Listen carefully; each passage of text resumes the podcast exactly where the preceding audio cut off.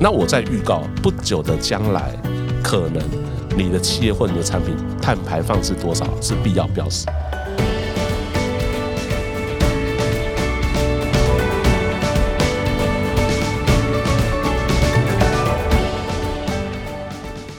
大家好，欢迎来到今天的哈佛人物面对面单元。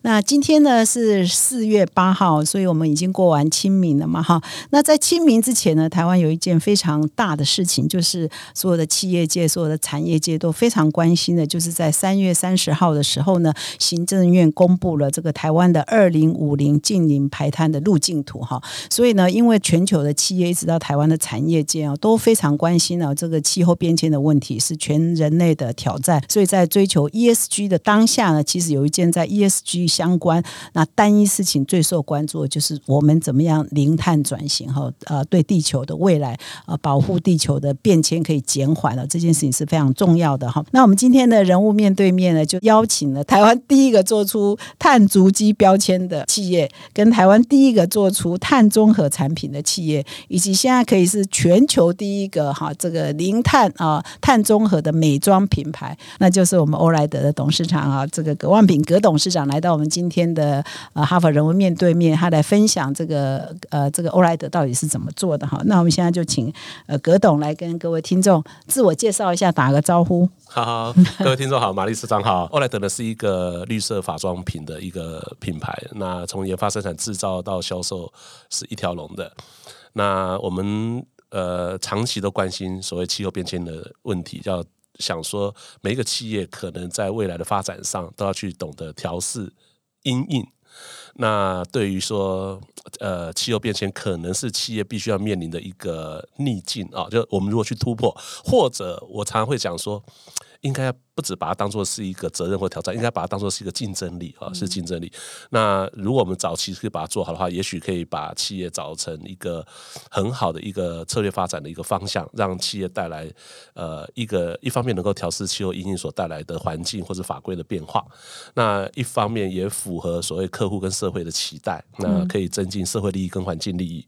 那或许也许就是现在大家讲的，不管是 SDGs 或是 ESG 来好，嗯，都是呃。完全符合的这样的一个发展方向，所以我们那时候很早就。呃，观察呃，注意到这个事情，所以简单来说，欧莱德的核心价值呢，就是虽然我们是做法妆品起家的，可是我们从来都不只是一个法妆品公司，嗯，而是希望一个对人类、对社会、对对环境都好的一个品牌。嗯，其实那时候定出这个想法的时候，你看现在就跟 ESG 是技术是完完全一样的，就是呃一样的一个概念，是这样子。嗯，所以绿色法妆品公司就是大家都对我们的认识。是，那非常谢谢董事长的开场哈。那事实上最近呢，我们哈佛商业评论也要跟董事长有一档合作哈，就是说啊，应该说从台湾应该从二零二零年开始，然后金管会开始说我们要做绿色金融二点零，要做公司治理三点零，那个时候就开始揭示说 ESG 这件事情是全台湾企业界都要遵循的方向，是接轨国际的潮流。在这么庞杂的 ESG 的范畴里头，其实光减碳、光零碳。光近零碳排这件事情就非常的复杂哈，但是它跟很多制造业、跟很多的服务业都非常息息相关。所以，我们这个工作坊呢，我可以说是台湾第一个做这个近零排碳的实做的工作坊哈。我们特别也是邀请到葛董来跟我们全两天哦，课程的全两天哦，一直呃助班哈。然后我们也是邀请其他相关的机构来跟我们做分享，到底如何打造第一个零碳啊综合的这个产品啊，应该叫碳综合了。我每次讲到这里就有点语无伦次，事实上是有好几种不同的讲法啊，就近零碳排或碳综合了哈，所以这个我也是在学习了哈。那葛董要不要先来分享一下我们现在这个课哦？你觉得如果呃我们这个课的精华会是在哪里？呃，对，事实上我这两年哦，尤其是这两年在 ESG 的风潮呃兴起，就是每一个企业，我可以这样讲，就是他们都很关心所谓他们的社会责任或者是他们永续发展应该要注意的事情。所以非常多企业界的朋友就问我说，他该如何进行？就是他现在写的大概在 CS 报告书，就是企业永续报告书里面，可能已经有写到关于就是他的环境政策、他的永续发展目标，可能在二零三零、二零五年达到什么？可是他觉得他们现在的进行好像有一点比较。比较就是做这些事情，他们比较没有实务经验，所以他们想说，如果要确保这两年就开始进行，怎样的发展路径是最好的？所以他们大概搜寻了一下资料，就发现我结果是，就是就是我的好朋友葛光平已经他们的公司欧莱德已经在十一年前、十一二年、十二年前就开始做了。我事实上我演讲已经演讲，今年是第十二年了，讲碳足迹哦，呃，讲碳中和，那包含碳足迹是台湾最早的，所以环保署标签的第一批产品，碳中和也是台湾。呃，各行各业第一批的碳中和标签，然后也是全球第一个美妆的碳中和。然后我们从一个产品发展到全产品、全组织、组织型的呃，就是碳盘查，然后进行减碳进化到碳中和，然后到呃，净零碳排的呃第三方验证等等啊，还包含了从二零一一年开始就进行碳权交易，所以这也都是我相信周遭朋友应该都还没有这种经验。那呃，我也觉得我演讲那么多多场次以后，那时候其实我那时候也有一个机会遇到了社长，我跟社长说，那那么多人说可不可以说，呃，哈佛商业评论可以有机会，呃，开堂课程，让我们把所有的专家都聚集起来。也就是说，我们我大概呃，就是排了一下，大概呃，跟哈佛的团队大概排了两天。呃，就是把所有做过有碳足迹和碳中和经验的和顾问，还有专家，还有验证单位，全部都聚在一起。那我们要了解，就是呃，什么是盘查范围，什么是呃方法，什么是呃可靠的数据，然后你如何去把这些数据收集，然后做验证，甚至做你的减碳计划。然后你也知道绿电。要如何？呃，就是呃，就是对绿电这一块，大家都都知道，我们也是受了企业第一批加入 R 一百的企业，所以我们对绿电的看法，对碳跟电的事情，然后还有包含了就是碳权，呃，碳权包含欧盟的强制型的碳权，呃，还有就是自愿性的碳权，包括就是黄金标准。还有就是呃呃那被认证的呃碳权标准等等啊，就是呃所谓的 GS 跟 VCS 这一些，我相信呢呃每一个做有序发展的企业可能都要认识这些事情。这是我们过去念商学院的时候没有教的事情。我那时候记得念商学院的时候最难的就是财财财务管理这一部分，然后现在又遇到那个环境管理，要比赛快的环境会计哦，就环境负债呃甚至环境资产哦，我甚至讲有负债有资产，那你怎么去了解这一块事情？我觉得，我觉得这是大家可以立刻学，而且我有一个目标，就是马丽社长我是这样讲，我是希望每个学员呢，不要再等到二零三零、二零五零，也许我们都不在位了啊。我们有我们现在的领导人有必要，呃，现在高阶主任有必要的是把这一个模组给建立起来，嗯，因为那是你每年都必须要去评估的啊，去衡量的。然后呢，呃，我希望在二零二五年以前，啊，帮助学员做到你的产品。啊，不管是你是服务或是制造业，你的产品或服务的第一个碳中和，当你做完这个第一个呃碳盘查、碳足迹到碳中和以后，你大概就了解了。好，这件事情对你们呃事业、对你公司的影响、对你那个产业的影响，甚至你可因为要做减碳计划和一些转型，所谓的净零转型，你可能会。创新你们这个产业，或是你本身事业的一个另外一个成长曲线，所以我认为说它这是一个竞争力。你不要说那我们只是呃一个责任，责任的事情呢，我觉得你就会交代过去，就是不会把它变成是你很主要的一个呃一个产品或服务的一个竞争力的一个一个业务范围。嗯，谢谢葛董的分享哈。那我也稍微再把葛董刚刚讲的内容稍微呃 summarize 一下，就会诊一下。第一个是说，我们跟葛董要合作开的这个课程呢，其实有我自自己也下来写，就是你如果来上我们这个课，应该可以学到六个重点了哈。这六个重点呢，实际上是我们呃各个企业在走向这个碳中和或净零排放的路径的时候，你都要碰到一些问题。第一个，你要知道你的碳足迹到底如何盘查嘛。所以葛董在十几年前就走过一轮了哈，到现在为止也一直还在持续的成长，因为又有很多新的规范又出来，比如说从范畴一到范畴三到底如何盘查，这是第一个你可以学到。第二是说你怎么制定自己的减。碳计划哈，怎么制定才算是合理的哈？所以我们在课程上也会教嘛哈。第三个是说，你的这个减碳计划做完了，或者你真的有做了一些减碳努力之后，是要认证的嘛哈？认证的过程到底怎么样做哈？我们也会请认证的单位来跟我们做分享嘛。第四个是说，我们现在都在想说，你要买买股票不如买碳权哦。碳权交易，全世界已经有很多交易所。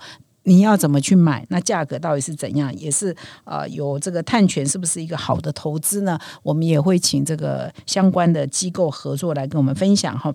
那么再来就是绿电怎么买？啊，台湾的绿电呃去哪里买？啊，它的这个采购的呃制度到底是怎么样？我们有一个全解析。最后就是各行各业的分享。那当然最大的分享就是呃葛董自己的分享，因为葛董应该是台湾最前瞻的。然后，那我接下来再来请教葛董，就是说您为什么那么前瞻呢？当初是为什么会去做第一支这个碳中和、碳足迹标签？哈，环保署认证的碳足迹标签，为什么那时候有这个想法，以至于隔年又做这个碳中和的呃产品认证？哈，为什么有这个想法？而且听说好像也不便宜哈，这每一个认证、每一个路哈，你为什么要自找麻烦做这个？是，我觉得，嗯，就是这两年被疯狂的邀请去跟大家办学校上课啊，或者企业分享，或者跟呃马丽市长刚刚跟我讲的问题是一样的，因为我从欧莱德它不是一个非常超大型的企业，它是一个呃中中中小型的，哦，就是中呃中型中小型的企业而已。刚好我们的规模，还有我们跟供应链的整合，碳足迹、碳中和，刚好可以变成一个很好让大家理解的一个范例。那我们当初呃，这所以这是我们会出来分享的原因啊，就是然后跟想说，如果像这样的一个企业做得到，我相信你的企业也一定要做得到，所以我给希望给大家一点信心跟鼓励。嗯，所以呃，就是要做，而且我预估你下去做大概两年就可以做到。那为什么是起心动念呢？我想从我们公司的例子的起心动念，大家可以。大概可以理解到为什么要做这样做，那这样做有哪些效应？我简单来讲，其实当初，呃，我我本身就是当初是创业时，是因为我自己健康是严重的过敏体质，现在过敏体质其实非常普遍，就是小朋友非常多，那是因为我们环境变改变了。呃，环境改变，从工业革命来到现在，呃，气候变迁，呃，环境的呃的危机其实是非常清楚的，非常明显。那联合国的呃，就是气候变迁报告 AR 六最近公布也指出，这个就是人类所造成的。那我们怎么去做？它其实就是用二氧化碳的数据，我们必须做管理时候要一些数据来看来评量我们做的对或不对嘛。那我们就想说，我们对环境的影响到底用什么东西来算？就是二氧化碳，这是全球的共识。那用二氧化碳来计算，不管你是什么，或者其他的呃，就是气体，比如说呃，比如说像像呃呃呃甲醛的排放而已，我们都是用二氧化碳去换算以后，用换算成二氧化碳来衡量啊，来衡量说我们对呃环境的影响是什么。所以把呃能源呐这些能耗啊这些电力啊有没有哈那些所有东西。呃，就是都换成成二氧化碳去计算，所以那时候我们就叫碳的盘查。那碳的盘查是从呃我们产品生命周期的五个阶段啊，就是因为以前做产品就是从出生到结束嘛，哈，那就是就是 cradle to grave，就摇呃摇篮到摇篮摇篮到坟墓的概念，对，就以前是线性经济的发展，我就做完了，呃，消费完了就好了，啊就是。那就是五个产品生命周期有五个阶段，就是原料取得、制造、生产、运输、销售、消费、使用到废弃回收。那这种思考阶段，其实嗯，可能企业就是产生它的服务对象就是我产品使用的人，但是最后这些垃圾或这些中间所产生的这些过程中，环境和生态其实付出了很大的代价。那这些是资源，那这些资源我们下一代可能就会受到影响，所以人类永续就产生了问题啊。那那我们那时候其实不是很聪明才做做事情，所以我们其实跟现在开始要做的是完全一样的心情，在十十多年前，而且那时候更没有标杆可以学习，更是没有说但出去排查。那时候那时候我们台湾的就是中华民国的政府还没有，台湾还没有，所以呃呃，其实我觉得那时候环保署那时候定定的是呃碳足迹盘查制度的时候，在台湾在全球。我们出去演讲，大家都说你们是领先的，是哦，嗯，因为我们那时候环保署定定的是，我记得是全世界第十一个有这个制度的。呃，你看有这个制度，就我们就我们企业就想要参加，那参加以后就是就可以盘查，盘查以后我们的团队就学习到了，然后我们就扩展到供应链，所以我们就最后就建设了所谓绿色供应链起来，也也也就产生了绿色的商品跟服务出来，这把一个产品做到全产品品相。那碳排你一定要呃，既然说气候变迁这个事情是呃地表上的二氧化碳浓度所所以。CO2 换算成 CO2 的你的那个对环境冲击的影响的这种数据，一定是你管理的目标。那你切服务一定有很多东西是可以去改善的。那供应链的改善啊，那跟你的上游甚至消费者哦，甚至 废弃呃，就是资源回收厂，你都可能都要合作哦。就是你要你要懂得什么东西是资源可用的，可是有价值的。嗯，像这些事情都是，所以我们从这里面我们不是很聪明，我们是因为要做这件事情，所以我们想说它是不是有各种解决方法，所以我们想说，哎，材料单一化才能够回收。所以我在我是去年在 COP 二十六发表是循环经济的最后一里路，因为我们要循环嘛，那东西呃消费者分类以后是不是要再制造再利用？不然，你回收的目的并不是。为了烧掉，呃，不是 烧掉，所以循环经济的最后一路、最后一里路是应该再用、再用。所以，我们是制造业，所以我们必须要卷起袖子来。那再用的话，就可以减碳。那减碳环保署就话这一类的，像一些塑胶瓶器的材质，千万不要一次性的就报废，必须要长期的来用。那它就不用在地底下挖取新的石油，地底下固好的碳就不要在地表上来排放。那是刚好就符合所谓呃气候变迁，我们地大气层的。碳碳的压力太大了，不希望再从地底下固好的碳再释放出来，所以去除石化这一些的呃燃料或者这些这些这些来源，那应该是呃恢复生物多样性的第一步。好，是是这样，所以我我我我们就因为这样子一点一滴的学习。好，然后反反过来看，因为你从这个盘查，所以一切就回归到盘查。你盘查完以后呢，你所有的东西，你的材料啊，你的制成啊，你的整个整个整个呃供应的整个生命周期的系统，你才会了解到很多很多很好玩的事情。嗯，然后你就其实，在里面你也找到了一些机会。嗯，呃，盘查完就想说，哎，其实这个是可以有别的方法的。呃，过去我们不会想到这个方式来来做。然后呢，我也会。大家听了这些事情后，好像也会直接说：“哎，这个事情好像会 有点空洞啊。”我就举个例子啊，洗发精好了。我想这个社长一定知道答案，可是要假装不知道答案。洗发精碳排放最高的，假设五个阶段：原料取得、制造、生产、运输、销售、消费、使用到废弃回收。洗发，对对，洗的过程嘛，用很多水，对，用很多水，而且那个水是热水。啊，呃，如果在寒带国家，它的水因为是平常是比较低温，要加热到三十八度，因为一般大家洗头发的平均温度大概就是三十八度，就平常洗洗头发大概三十五到四十度水，我们大概统计出来大概是平均三十八度，他们会用三十八度来计算。如果你用了多少公升的水，这个水还要计算到你加热，嗯，那寒带国家加热就更它的水平常它是呃温度比较低，所以这些都是你消费使用的。如果说你在产品设计的时候，你可以让那个水量少一点，就说你比较好冲洗。甚至好容易吹风吹干，其实这是呃范畴三，消费者在使用产品的时候，也有会直接影响、间接影响它的碳排放。对，所以我们因为这些盘查，我们就发现说，其实这个是配方可以调整的，是科技做得到，只是我们没有忽略掉这，我们忽略掉过去这个价值，不晓得这个是很重要的。所以这些改变以后，我们就从很多很细节的材料。材料就不要用石化来源，就全部就可以用地表上的生殖材料、循环材料这些事这些事情，你就可以对呃二氧化碳的排放可以降低许多，然后对生态环境，因为你减少垃圾，对减少这些东西到海洋、到生、到土壤里面去，所以你就可以让让让那个呃所谓的呃生物多样性这些事情慢慢恢复到我们工业革命以前的水准。对，类似像这样，我们是边做。边学习，一切从碳排查开始。所以呢，董事长也是真的是呃，一开始只是因为体质敏感哈，就是传统的洗发精没办法洗，因为太多化学成分了，所以就要说要做一个比较健康的、比较没有那些化学物质的。然后他慢慢走就走到这，越变成这个生态呃减碳专家，就变成这样，而且还到联合国哈啊，到联合国的气候变迁呃大会啊，就是 COP 呃 twenty six 去过。二十五也去过，第十五届就是受邀去演讲的贵宾哦，企业界代表，你要不要谈谈你去 COP 的经验？COP 二十五的机会是因为我们那时候就已经做到碳中和，对，那碳中和的话就是，而且我们做事做到范畴三，所以他们就很好奇。那你知道我们台湾并不是联合国的会员嘛？可是 UNFCCC 有很多很棒的周边的会议。那世界气候峰会这里面就有讨论很多的议题。那我当时我谈的主要的题目就是零碳。嗯，呃，零碳这个事情，我在大会里面第一次就是就是呼吁，上面呼吁就是说，每一个企业每一个产品都应该做到碳中和，应该做到净零碳排，是这是可以做的。那如那你知道我们那我演讲完了，我那是我是那天的 keynote speaker，对，演讲完以后，其实本来要参与论坛，那中间被打断，一个德国的智库就现场就举手，他说，问他问大会这家公司是他没听过是谁找来的，他说。呃，这家企业做的事情就是我们在谈的事情啊。那如果我们每一家在做的企业都是跟他一样，那我们 COP 就不用再召开了。对对对，他就说，那他说他非常认同这样的一个呼吁，说从亚洲来的一个一个一个中小企业，竟然带给我那么大的我们那么大的惊喜，就是其实是可以做的。然后当然了，会后他又问说，那你们公司是赚钱还是赔钱的企业？我说你你很放，你可以放心，我们是赚钱的。我们有很很多优秀的年轻人，把这一些变成竞争力。对，所以而且。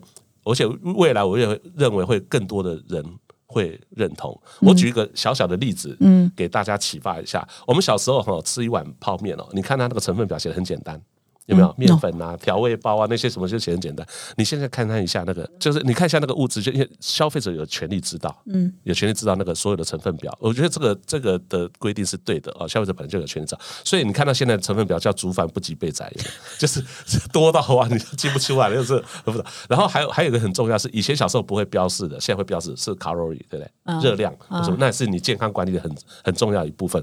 那你现在的人会比以前更长寿，的确是大家对越来越懂得。养生和健康的管理，这些知识必须要还有跟消费者沟通，呃，然后他必须知道这些资讯息。那我在预告不久的将来，可能你的企业或你的产品碳排放是多少是必要标识，甚至不对。所以说我说的下一个下一个标签，可能在不久的将来，这个产品的碳排放。通常都是几吨嘛？对对对单位是吨吗？吨或公斤了，产品可能有公斤。看它的产品种类，看它的都有都有机会。对，哇，这个是新的年代。政府现在的路径图有提到这个吗？政府的路径图啊，其实有一些是有可以这样提到，因为他他做了几个大的规划的一个方向。这一次呢，他呃宣布的就是四大策略跟呃两大基础。那其中呢，就是能源转型、产业转型，还有社会转型跟生活转型，食衣住行。都会包含在里面。刚刚讲我讲的是食品嘛，对你用的东西，甚至建筑、零碳建筑也会也会有。那还有包括金融嘛？那我举个例子，如果你在盖那盖那些什么乱七乱七八糟的房子，会影响生态、会环境，你可能没有办法金融。不管是盖的借不到钱，对对，你借不到钱。那你做那一些，比如说你挖煤的、砍森林的那些企业啊，更是借不到钱。哦，这个这个在科普会议里面就已经开始在在在大家在签署了，所以这个这个就是很明显的一个很简单的一个一个趋势的变化。那那两呃呃两个就是呃，其中有两个呢是基础，两大基础是什么？一个是气候的法治这些事情，那因为它可能会影响到呃产业跟呃竞争力，或是未来的贸易条件的规范这些事情。还有就是呃科技的研发，嗯，我想说越来越多人投入以后，我觉得这方面的呃技术应该会。越来越呃进展会越来越快速，嗯，对。所以葛总你怎么看？现在政府要呃细节哦，那个法规细节可能现在还没有完全明朗，因为事实上据我了解，他还会半年的的资商，就是跟民间沟通的阶段。那你觉得这个趋势是你感觉是山雨欲来风满楼了，还是熊熊你再不做，你大概明年后年就完蛋？是有这样的趋势吗？我我我这样讲了哈，如果讲到今天政府法规里面的。这些近邻转型啊，我认为应该要重视一些新的经济物种。嗯，什么意思？这什么新的经济物种？我举个例子，我们之前这前两年都喊数位转型嘛。嗯，数位转型新的经济物种，我相信大家都有接触过了，像比特币，嗯，像 NFT 这些，都是数位转型产生的新的经济经济物种，甚至一些商业模式。我我我讲最简单的 f o o p a n d a 好了，嗯，它也是因为这些这一些的软体呀，哈，这些这些产品，然后形成了一种新的商业模式出来。那近邻转型呢？近邻转型，我们不要只是当做它是一个 怎么讲？你你好了，它可能是碳啊，或者都是你的最大的负债。那难道他不能让他这些有负责任的企业，让他变得在社会上更受欢迎或更有竞争力吗？那我我讲一个，嗯，不管是欧盟或是美国好了，我讲特特斯拉的例子好了。特斯拉它在二零二零年第一次赚钱，是因为它卖了将近十五点八、十五点九亿美金的碳权。OK，还不是卖车，对对，卖车他是负债，它是他是他是赔钱的，然后因为那一年卖碳权变赚钱，嗯，那这个一赚钱以后，它的股价一飞冲天，又创造了另外一个全球首富出来，嗯，这件事情很明显的就可以看到，说那为什么它有碳权？因为这些汽车是算是非常大众的一个产业，这个产业里的碳排放非常高，嗯，那当政府制定了所谓你买你每卖一部车，你必须有一个碳的限制，有些额度以后，那这个额度呢，应该就是一个。管制，那你超过这个额度的话，你就必须要去找那个低碳牌的，去把它弥补过来。这是政府管制项目项目的一个。一一一个碳权，那这个碳权可以让那个减碳是有移转的，是有价值的。所以当电动车和汽油车，汽油车需要电动车减的碳来移转的时候，它就产生了价值。啊，这是政府规定的。那还有一种就是现在企业普遍的，全球普遍的就是呼应了京都协议到巴黎协议，就是所谓的自愿自愿性的减碳。但自愿性的减碳计划里面呢，大家一样就是开始做减碳，最后还是需要。碳权，像我们公司就是一直以来都是去支持欧盟的水力发电，这些水力发电它其实是再生能源，那我们就可以用这些再生能源来抵消我们公司剩余的。碳排放量，对，那这个价值呢？随着供需的变化，目前这些年来，它是一直这个碳权是越来越高，因为因为其实社会付出还环境付出代价越来越高，当然这个价值也所以它它通常买买卖的时候是单位是什么？啊，吨一顿嘛，哈，对对对。那所以一年前的行情跟现在是差多少？呃，我是从二零呃一一年就开始买碳。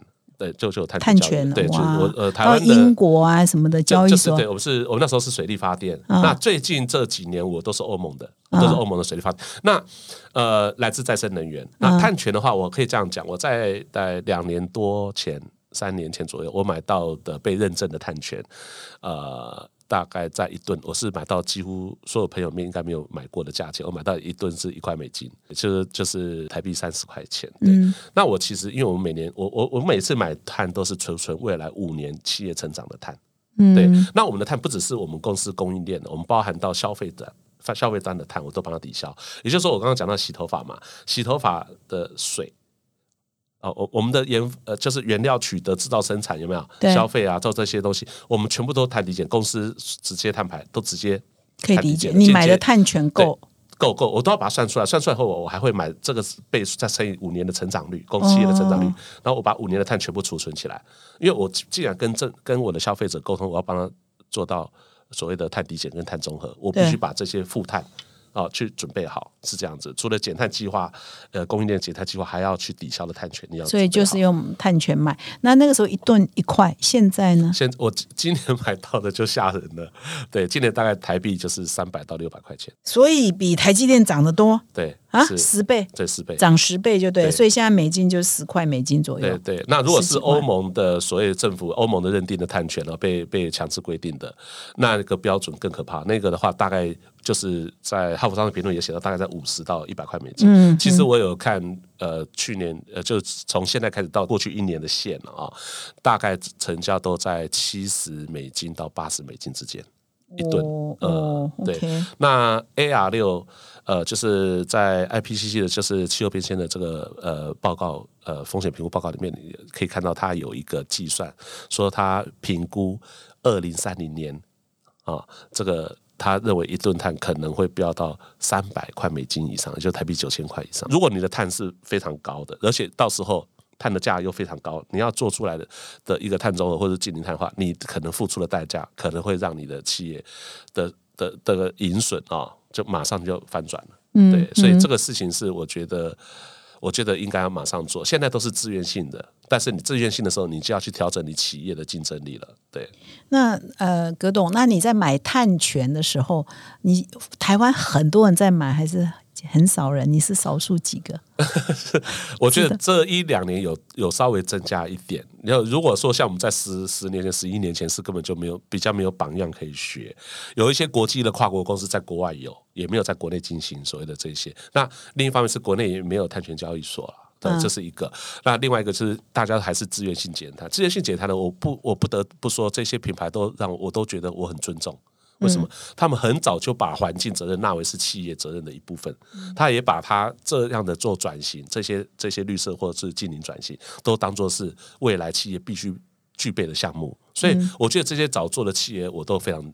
他尊重就是一个自愿性，而且是自愿性的，就是有前瞻视野。他或者是他觉得为地球好，我就是要做。为什么我尊敬他们？你知道吗？因为他带动的是整个供应链。这件事情自己做是不够的，嗯，必须跟上游下游都要去不停的去做沟通，但是它会产生。竞争力的，我我我我我再举一个小小的例子，你知道说，比如说你是开一个饭店的，你开饭店旅馆业，如果你使用这些产品，你的这些备品就零碳排，对你来讲，你就减少你的负债。假设碳是你的负债，那然后呢，你的旅馆里面是不是做用这些东西啊一定是要用水冲洗嘛？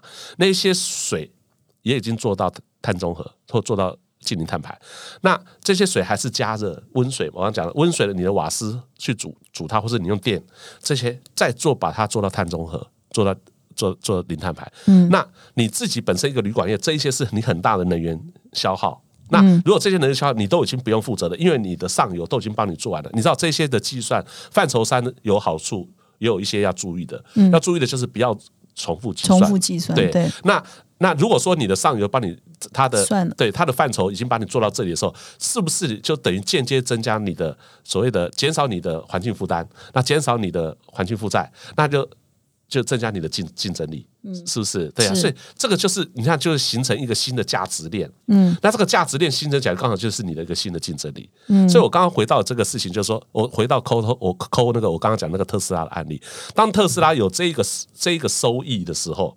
你知道，人家是负债，他变资产的，对不对？然后呢，他他有这个收益的时候，他是不是就增加他的竞争力？对，那竞争力，你看到他从负变赔钱的变成一个赚钱的公司。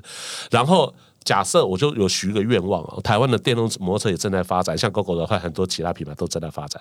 如果如果他们也有碳权，那我相信第一个可能消费者未来买这个摩托车，可能他在跑的时候，嗯，他就在帮 GoGo 赚 对赚碳权。或者是帮他增加竞争力，或者是为自己可以未来买到更便宜的 GoGo 嗯，对，或者或者要买到更好的优质服务，嗯，哦，这这都是好事情。是，所以整个的产业模式都改变模式的，了，所以的价价值链对模式都都都改变。变了，对，所以我觉得这个是我我讲新的经济物种嘛，这是大家可以关注的，大家要学习。那那我觉得这种事情呢，可以再领先。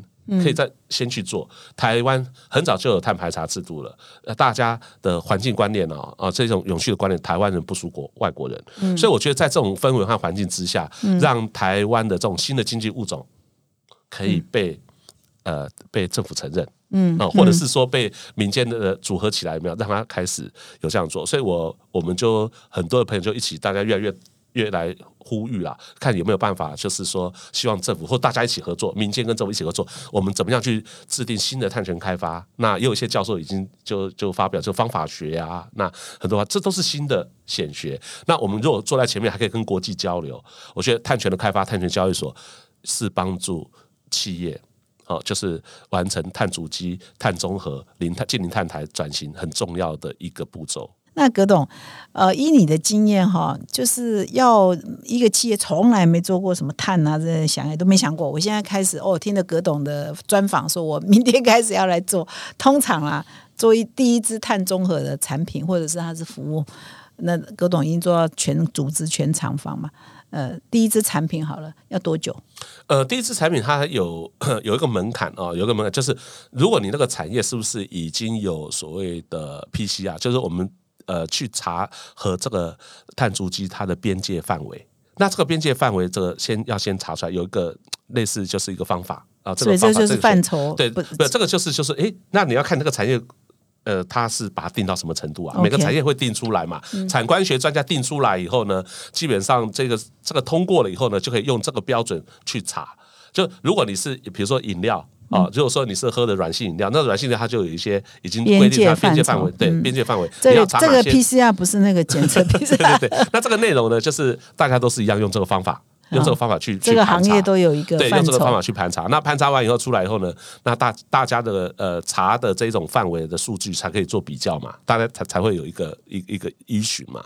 那如果你做的那个产业是没有做过的，那你你们可能就要先开始做这个产业它的碳盘查的边界范围。那这一个这个规则可能要最可能你要先多花一点时间，是这样子。那我认为这个时间也差不多三个月到半年左右。好，那撇开这个不谈，现在因为不管国内国外的碳足迹盘查的时候，基本上你的产业，我相信大部分应该都有了，哈，都应该有哈。那呃，少部分的会没有。那如果你是呃已经有的话呢，其实你用这个标准去盘查，我认为你开始查。可能你半年就可以查完，但是我觉得，因为你们的公司一定没有做过嘛，所以呃，不只是你自己企业的负责人，你的这个相关部门的高阶主管，不比如说你是永续部门，或者你是品保品管部门的，像我们公司就是十七个部门是有跨部门，但是最重要负责的是呃品管部门，那还有永续部门都会参与，那品管部门这些人就要被。训练刚好盘查就是训练你内部人员的时候，所以我觉得像这样的课程，不要老板自己来听，老板你一定要来听，因为你掌握了权力、党做的投资预算和你的呃企业的成长目标哦阶段目标，那你要带你的这一些部门主管。还有部门实做的这一些呃，就是同仁专家的，那一起来实实做，呃，来实做一遍。那我相信你就可以，呃，然后就开始回去开始进入盘查。半年以后，你大概就盘查出来了，然后半年再来半年就是做验证。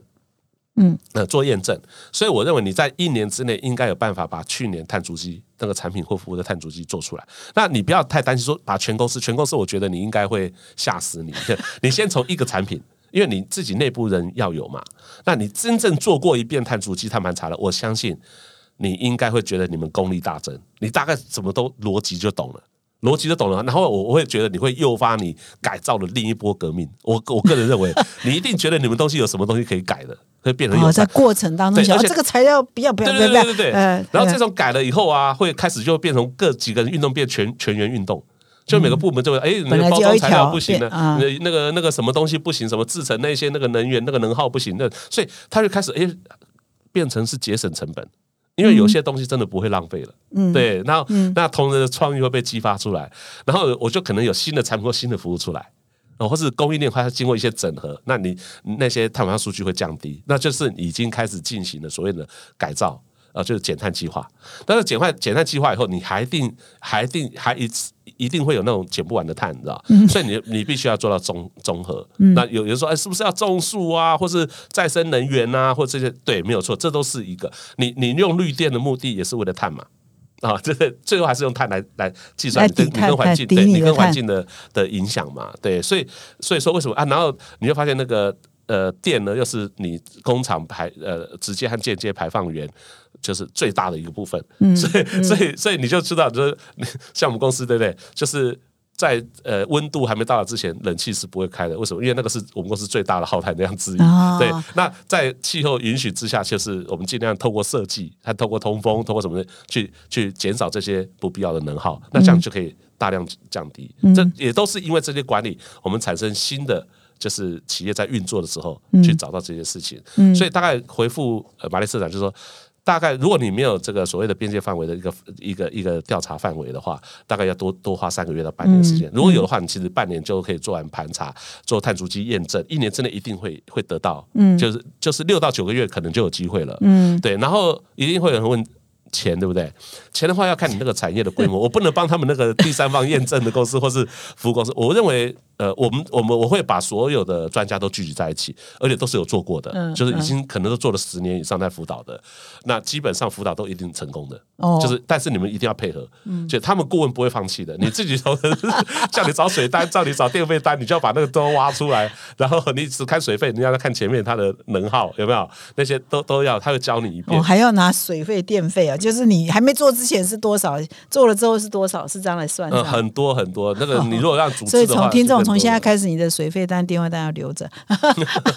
没有了，开玩笑。没有错，所有关系的直接数据要留着。那还有一些是间接数据。那这间接的数据的话，它在里面都有规范到。那这有全球的资料库。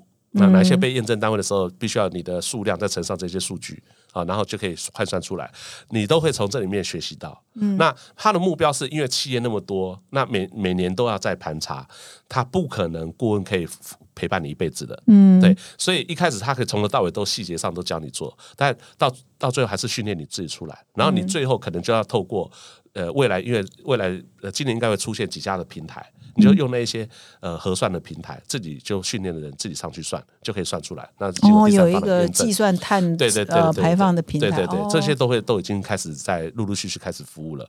所以所以这一方面我就是上课，嗯。呃上课，然后呃我觉得一个公司最少要派两三个人呐，我我我是希望是三人呐，嗯。三人小组，就老板带着。呃，主呃呃部门主管再带着部门里面最最重要的那个要培育培育的人，是，然后变成是碳的管理师，是，对不对？然后再把它扩展到内部内部转训哦，然后因为盘查的人大概就开始在学习了，是，然后就这样一步一步起来了，然后整个做了碳中，第一年做完碳足迹，第二年做碳中和，减碳计划加碳中和，那第二年我却整个时程两年把它做完。嗯，碳盘查、碳足迹，然后第三方验证以后再做减碳计划、碳中和，两年做完，所以我预估哦，二零二五年，好，应该你们公司就可以宣告某一个产品或某一个服务做到碳中和，做到净零碳排。但从一个产品在二零三零年之前，从一个产品拓展你到所有的产品，嗯。五年内做得到。对，你就就是这个计划，也许有些企业可以更早把它做完。嗯，对，这个葛董跟哈佛商业评论我们共同合作这个全台第一个近邻碳排的实作工作坊哈，会预计是在六月二十四号跟二十五号正式上课，所以我们现在开始进入了招生期。那刚刚葛董呃提到就是说啊，老板自己要来之外呢，你要带你的负责的。好，负责的人至少一个或至少两个哦，一起来好，所以我们这个报名呢是欢迎一家企业来两个到三个，是真正有理念，同时有行动的哈。然后呃，葛董跟我们的上课团队的师资呢，也都承诺说愿意在之后呢，大家呢持续来有一个共学共享哈。那我们一起来跟大家走过这一条路，然后不保证成功，但是呢，因为有这些陪伴，更容易成功了哈。因为要成功，还是要看你自己的决心嘛，跟自己的行动嘛。哈，所以我们就希望说，两年内我们可以协助你的企业打造第一支碳中和的产品。那未来的愿景说，哇，到二零三零年之前，你的全产品、跟全组织、跟全制造的呃厂房等等都可以达到碳中和。那当然是更好，会比二零五零年呃，我们政府的规定是二零五零年嘛，哈，还提早嘛，哈，是不是这样看？是不是还提早？对，因为我想说，因为你如果早做的话是竞争力。嗯，我们有时候看自己产业啊，都会把。都会被自己过去的成功模式哈给局限在在那里，嗯，所以我们都不希望是下一个柯达或 Nokia，对，我们我们都希望不要，我们要尽早尽早能够洞察到这些事情，然后把它转型。是，那那我觉得台湾是有机会在这个转型上面去领先的。嗯，为什么台湾有机会？因为因为你知道我们就是。你知道我们台湾是一个岛屿嘛？哈，知道，所以所以一个基本上垃圾比较不会飘飘飘到外面去，能源也在里面。就是，所以我觉得啊，一个岛屿里面去做一个所谓的一个实验，对环境的一些一些议题哦，就是这看就是一个岛这个一个岛链里面一个去做，我觉得它是，我觉得它是最容易最最容易去去检讨，也最容易去找找到解决方案的。对，那而且我们现在又遇到是，就是台湾虽然是。岛屿，可是我们又供应全球供应链，对不对？对啊，所以呃，当人家那些呃全球呃欧美的那些大品牌呃需要做到净零碳排、碳中和，他们一定会被国家要求，或者他自愿性的，他很早就宣布了。所以你看到那些 Apple 或是 Google 都是二零三零年以前都要。那你是它的供应线呃供供应链体系，那这供应链里面你还有周围的这些卫星工厂，一定都会被要求。那你你准备好了没有？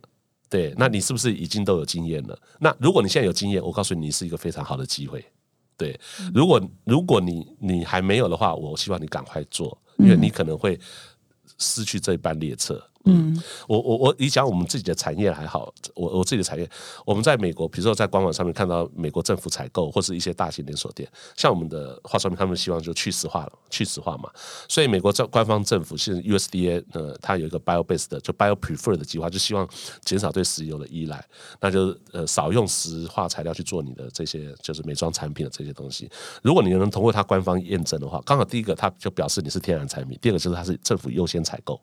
对，那那那你知道哈？我们不管你透过什么样的关系，你要去见采购，你都见不到。你要先把那个勾选先勾好，你有通过这个计划，你知道吧？然后达到什么东西，按你的碳排，如果能够再表现出去，基本上你你就有机会见到采购了。现在如果你现在连这些都没有的话，你根本就没有机会，连门票都拿不到了哈。所以你看到这个转变很快。就是未来的新的企业公民的标准之一，就碳中和了嘛？对对对，就是你这个没有做到，你就就跟我们刚开始讲的说，如果你现在食品没有标示卡路里，嗯，没有全成分标示，你是个根本没办法上架了。嗯，对。那我再来请教一下葛董啊，就是你已经全企业、全组织都碳中和了哈，所以你接下来的目标是什么呢？其实其实还有很多，因为你做到你你知道像像登山一样，你登了一座山，你就发现另外一座山呢，你就就更诱发你去挑挑战。去去去克服。那我们其实做到像，比如说像呃，公司还是要年能源转型呢。我们中小企业的土地面积有限嘛，我全部都太阳能板已经盖两期盖完了，我现在还要想办法再做。那自己的电自己供应是最好的。那不行的话，在短时间之内，我只能去买买绿电，买绿电，绿电又卖不到，台湾买不到了，对不起，台湾买不到怎么办呢？对啊，所以我一方面我自己要想办法，这是节能减碳，就是我自己要节省。电，我们做二十五万里英的能源管理，每年都要呃把这个碳把那个碳排放量和那那个能源的消耗降低。一方面我要开发绿绿色能源嘛，哈，所以呃，所以我们要呃，就是太阳能板的面积看还没有地方再增加。那另外就是就是要需要转工去购买，然后去购买这些转工。所以我也有呼吁说，是不是有一些可以分给我们？因为哈，我我知道未来几年还有啦，可是我觉得。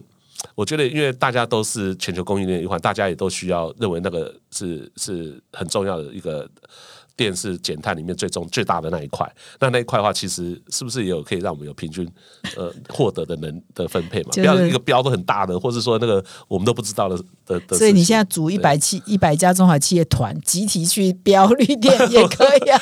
我一千家都比不上一家大。对，第一个一定是我们当然是愿意自己做了。那你知道？啊，我们如果有那么多的土地，我们就不叫中小企业了嘛，对不对？对，我们一定是没有那么多的土地可以可以可以这做那么多，所以我们就尽量去做。所以这个东西，我觉得我们还是可以在还有努力的地方，自己努力一定是最优先的啦。哦，这是一个啊。如果说呃，就是我们政府发展绿色能源的政策里面，也可以让这一些东西让我们。呃，这种企业也有权利去去取得这些呃呃呃绿电的话，那对我们的碳减排一定是有帮助的。嗯，那我访问的慢慢接近尾声啊，我在最后请教葛董一两个问题。第一个问题是说，这个政府啊，就我们现在行政院，你其实蔡总统都亲自下来嘛，哈，就是呃，在宣示我们的二零五零的近零碳排的路径图嘛，哈，你觉得这个一做下去，一宣布下去，已经宣布了，然后上个礼拜。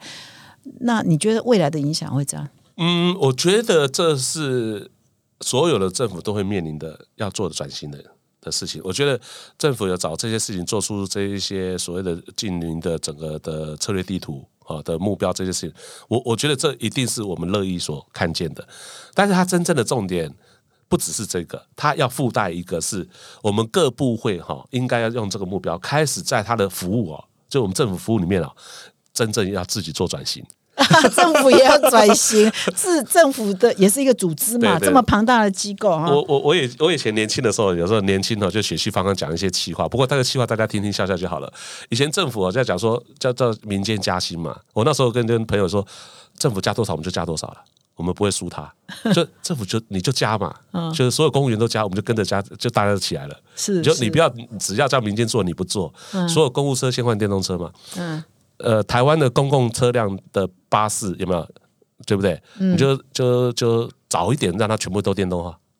对，大家不要，我们都骑着以前年轻骑的摩托车在公车后面有没有？嗯，那个废气吸到饱。嗯 嗯，对不对啊？对，所以我是说，就这个东西就可以来嘛。那你看大家在资源上怎么去支持这些行这些这些巴士啊这些业者有没有帮他转型，帮助他们？对，所以说政府在协助这些事情上面。啊，就是要以一些政策的引导，让他们愿意，让他们去去去做转型。那这个社会风气会带动下来的。所以政府很多的呃这些，我有我有看到他们一些应该是辅导计划了或者怎么样。可是我刚刚讲的这个新的经济物种是什么？对不对？新的经济物种，如果资源回收厂那些东西被利用是有价值的，是受政府鼓励的，你回收有基金，你再制也有基金。对对对不对？那你回收不再制的哦，那你可能要要改变，或者是那个完全这个材料都不能回收的，不能回收再用的，那个就像那个烟烟的税一样，越越来越高。嗯，对，它的产业就慢慢没有竞争力。啊，那些对环境好的，那符合近邻转型的这些政策就会起来。嗯，这所以我说。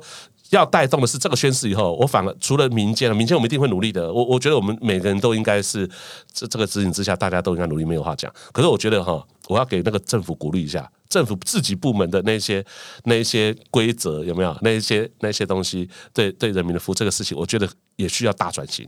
嗯呃，那新的经济物种，我我就不相信，我很期待说台湾看到新的碳权。嗯。嗯，好，太好了。那么最后呢，葛董要不要再为今天的访谈做一个总结，还有为我们的课程啊，即将要在六月底上课，最近开始招募的课程，是因为我我我是这样讲，我只是说想把课，我以前我已经讲十几年的课，把想要转一下了，因 为我就讲十几年，我不想再讲倡倡议了。但是倡议是好事情，我要讲任何人开始倡议，可我觉得要行动，行动呢，然后你上那么多课，不如做一遍，就是不如你自己做一遍，然后做出你自己企业本身的。整个盘查跟碳足迹完以后，我觉得你你们就什么都懂了，就什么都了解了。那我更期待的是创出新的成长曲线，为二零三零、二零五零年创造出你你产你们产品和服务的新的成长曲线啊，给你带来企业新的成长的竞争力，或或者讲跳跃的竞争力。嗯，谢谢。嗯，谢谢今天葛董来到我们哈佛商业评论的，请听哈佛管理学的人物面对面单元哈。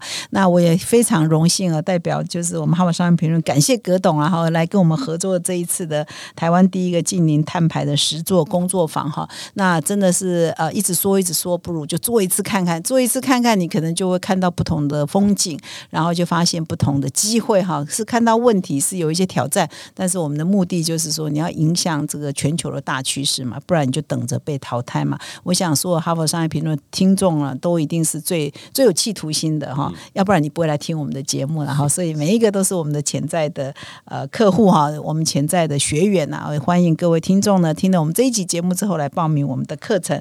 那再一次感谢大家今天的收听，下个礼拜再见。